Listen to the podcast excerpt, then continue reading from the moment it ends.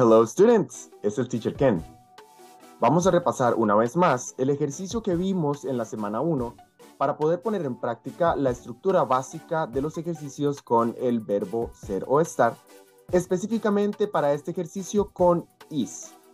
Recordemos que lo único que vamos a poner o vamos a cambiar de lugar es el is antes de ese objeto del cual estamos hablando para poder cambiarlo de una afirmación a una pregunta.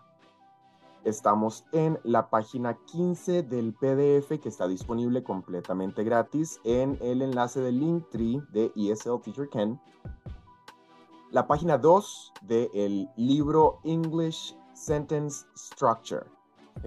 Este es un libro utilizado por la Universidad de Cambridge para eh, los profesores que dan clases de inglés como segundo idioma en el sitio. Vale. Ahora, el ejercicio 5 dice, the book is new.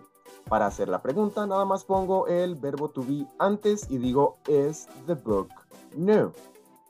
El segundo ejemplo dice, the table is heavy. La pregunta sería, is the table heavy? Así que en la número uno decimos, the pencil is red. ¿Cuál sería la pregunta?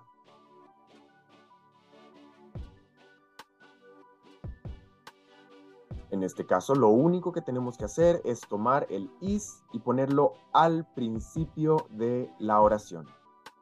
Is the pencil red? So, repeat. Is the pencil red? Very good. Continuemos con la número dos.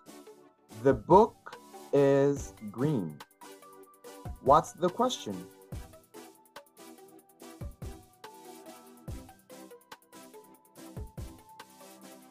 Is the book green? Repeat.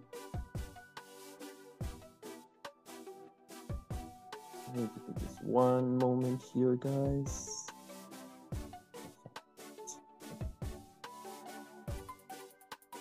Number three. The chair is new. What's the question?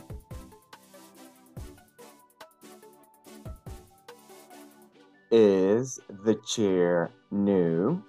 Repeat.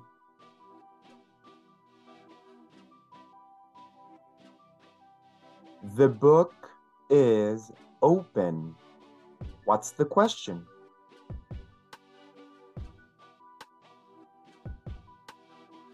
Is the book open?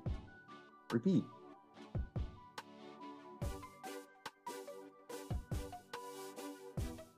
The door is closed. What's the question?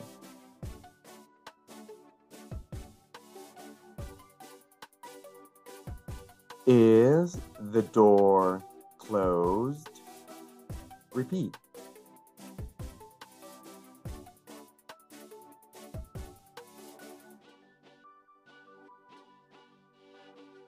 The chair is heavy.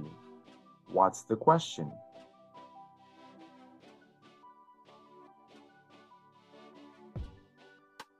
Is the chair heavy? Repeat.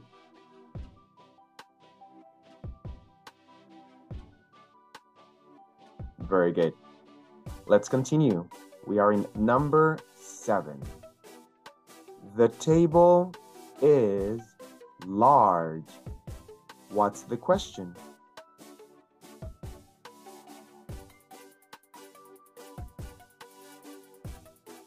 Is the table large? Repeat.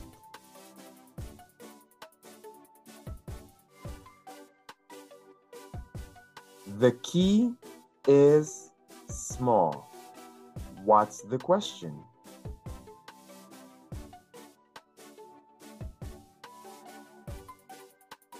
Is the key small? Repeat.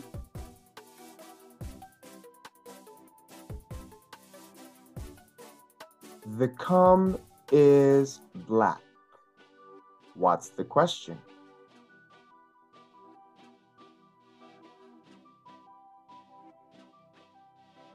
Is the com black? Repeat.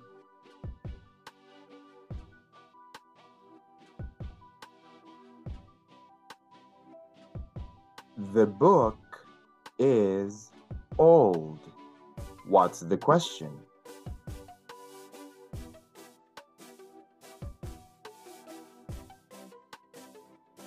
Is the book old? Repeat.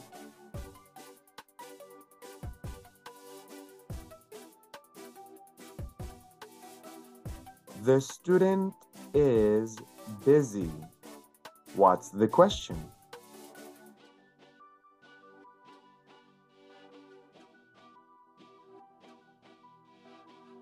Is the student busy?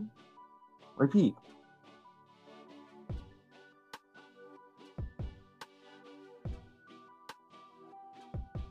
And the last one. The exercise is easy. What's the question?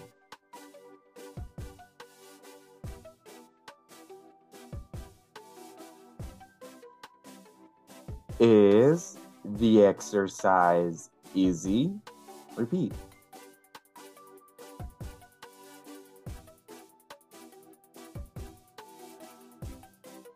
Very good, guys. Recuerden que este es un ejercicio que pueden repetir cuantas veces quieran. En el próximo audio vamos a continuar con los ejercicios de la página siguiente en este libro y vamos a practicar ya los diferentes pronombres. I, you, he, she, it, we, you y they.